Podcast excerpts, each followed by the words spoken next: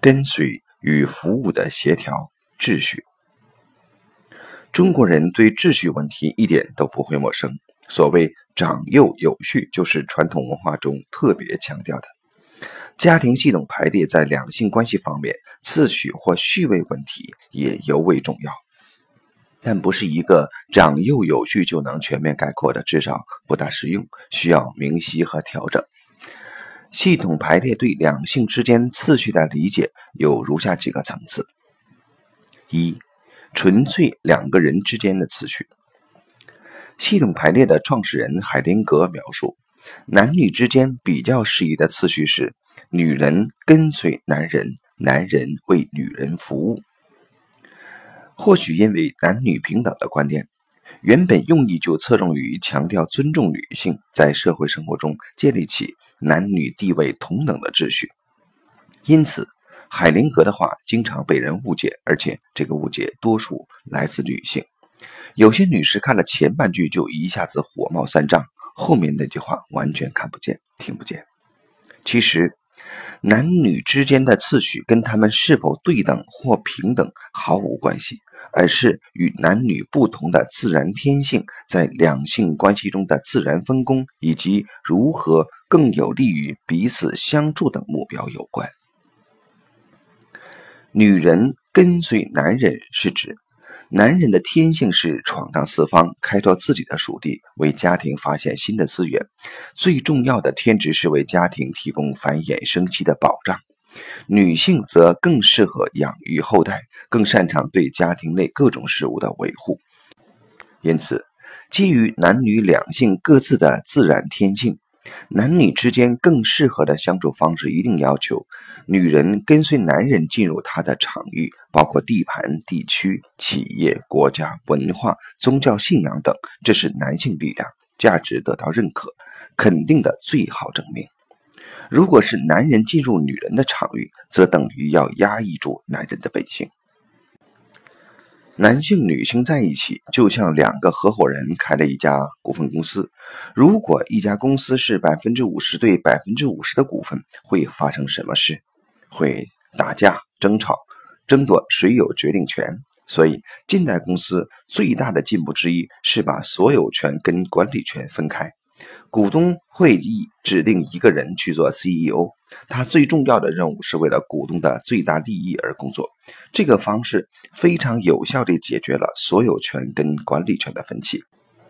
在两性关系中，双方都做领导的话，必定会打架。让男人去做 CEO，反正这个男人天然要为股东他的女人的最大利益效力，他需要了解女人的需求。意愿挣钱要先分给股东，按照这个思路，这个秩序解决家庭中的问题，能让家庭运营得更好。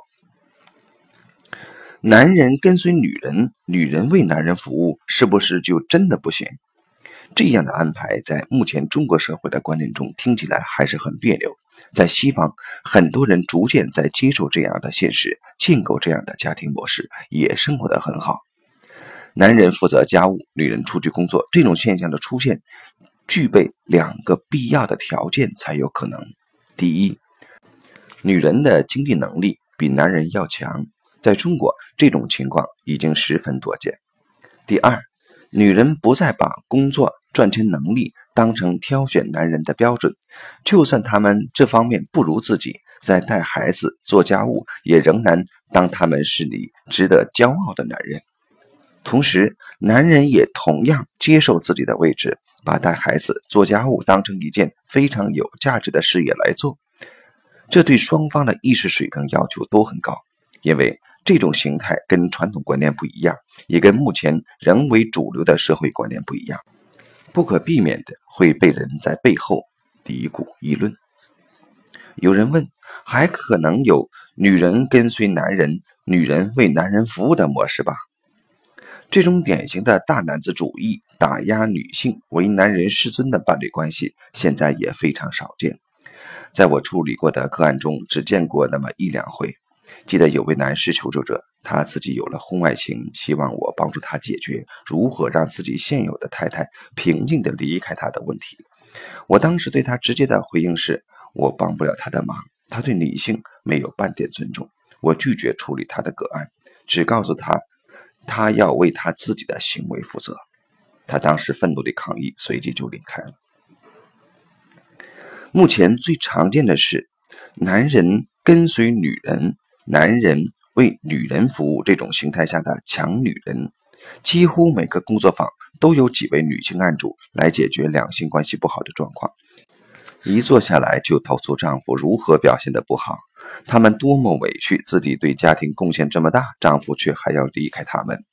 排列呈现的真相往往是，这群女士一方面很需要男人，但面对自己伴侣的时候，要么做公主，要么做皇后，要么做慈禧太后，或者是武则天，把丈夫看成跟班服务生，呼来喝去，就是没有把他们看成男人，没有半点尊重。这样的状态，两性关系能长久吗？二，心灵不可错落的空间。每个人都活在关系中，我成为我是因为你是你，你成为父母的孩子是因为他们是你的父母，你成为伴侣中的他的一半是因为他成了你的一半。你成为父母，是因为你的孩子是你的孩子。每个人都因为其他人而相互决定了自己在家庭系统中的位置、身份。当然，这同样也决定了在世界上你是谁的主要背景、情境、语境。在这里介绍一下我的心灵空间理论。这个理论当然是由海灵格原有的说法衍生出来的。海灵格说过，什么是幸福？感觉到满足，就是把家庭系统中每个人都给予他的位置。把这个说法精细一些分解出来，就是我的心灵空间理论。这个心灵空间在家庭系统排列中有三个重点假设。第一，人的心灵可以划分为很多区域。就好像电脑硬盘的格式化分区一样，每个区域都可以确定成为某些空间，给相应的人居住其中。用排列理论最初的语言讲，就是给每个人一个位置。比如书中一个图所示，在我们最亲近的关系中，至少划分成五个空间，让家庭成员进驻其中，包括自己、父母、兄弟姐妹、伴侣。孩子等。第二，人内在有一种自然需要，就是每个心灵空间内都要有东西填补其中，而且不管是什么东西，可以是任何人或任何物品的替代品。例如，有些人痴迷某种喜好。我认识一位先生爱汽车，对他来讲，车就是自己的老婆，任何人都碰不得。第三。只有每个心灵空间原本对应的那个对象进驻其中时，家庭关系才有可能和谐，每个人才能感觉到美满。具体来讲，就是自己的空间中装载着自己，父母的空间内装载的是父母，兄弟姐妹的空间中装载的是兄弟姐妹，伴侣的空间中是丈夫或者老婆，孩子的空间内是孩子。这样一来。每个人的位置或者说身份都很适当，这些跟孔子所提倡的父父子子的理念是一样的。父母要以父母的身份去行事，做伴侣的以伴侣的身份去行事，做孩子的要以孩子的身份去行事，这样才是长幼有序，才能各司其职。问题是，很多家庭都没有这么美满。来工作坊要求处理个案的当事人，家庭内很多时候是另一番景象。例如，一些女性婚姻不愉快，跟自己的丈夫关系不和，投诉丈夫不负责、不了解自己、不管孩子等。用心灵空间的理论去思考，再用排列去核实，经常发现问题是：这位女士心目中要么把爸爸作为伴侣，要么打造孩子成为自己的理想伴侣，而把老公的位置搞错了。要么把老公当成父亲，对他的态度就像孩子对爸爸那样索求；要么把老公当成孩子，教育他、教训他、改造他，就是不把丈夫当成男人。当然，男人也有自己的心灵空间。老婆没把自己当成男人，那自己要么做他的父亲，负担很大；要么做他的孩子，憋屈的很，就是自己的伴侣空间空缺，没女人。心灵空间理论的一个重点是，每一个空间都要被填充，这是人的自然需求。如果哪个位置空缺，必然会有其他进驻者进驻。比如自己的伴侣空间空了，自己的老婆不是自己的女人，那么其他女人就很可能趁虚而入，占据这个空间。当然，男人也有类似的情况。很多时候，男人投诉女人不理解他，整天管着他，不能给他所需要的东西，跟老婆没感觉，觉得他像个小孩没长大。说不定女人在外面有了另外一个男人，搞得自己很没面子，很伤心，没办法原谅他。但当进一步探索他们两人关系后，呈现的现象通常是：丈夫跟自己妈妈很接近，把妈妈当成自己的伴侣，根本就不会理会自己的老婆。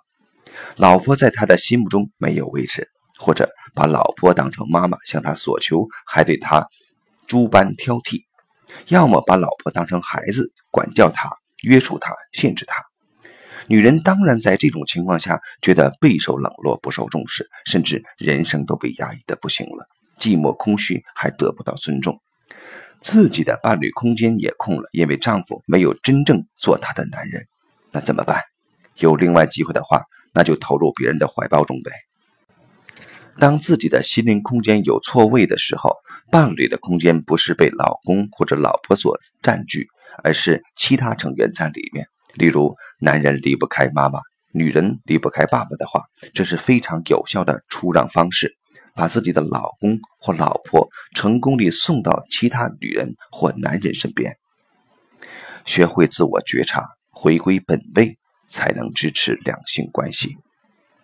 三，涉及其他子系统的秩序。两性关系系统，确切来讲，有五个子系统。第一个子系统是男女两个人之间的世界，第二个子系统是指夫妻成为父母后跟孩子之间的亲子系统，第三个子系统是夫妻双方各自曾经发生关系的伴侣，包括前度伴侣及婚外的伴侣等，第四个子系统是夫妻双方各自的原生家庭系统，第五个子系统是指两个人各自内在的身心系统。五个系统相互影响，内在身心系统是核心，两性连接后形成夫妻系统，有了孩子后，亲子系统围绕着内在身心系统以及夫妻系统，同时未了结的其他伴侣系统一直对现有上述系统产生影响，而原生家庭系统为我们奠定了人生基础，这个系统对前面这些系统一直有所左右。需要认识到的是。内在系统的和谐一致，总能反过来滋润两性关系及亲子关系系统，了结跟其他伴侣的纠缠，能传承原生家庭对自己宝贵的东西。一般的规则是，新的系统优先于旧的系统，这似乎是生命传承的法则。所有的生命系统都有一个生命周期，旧的系统成立是建筑在更旧的系统之上的新系统。它跟着环境的变化而演进。旧的系统一个根本任务是有关生命的，就是要孕育和支持新的系统。而旧的系统的生命迟早会解体消失，让新的系统根据环境继续进化。整个过程周而复始，循环不绝，万物因此生生不息。这些系统规则在各种不同性质的子系统内和子系统之间。还有些差异。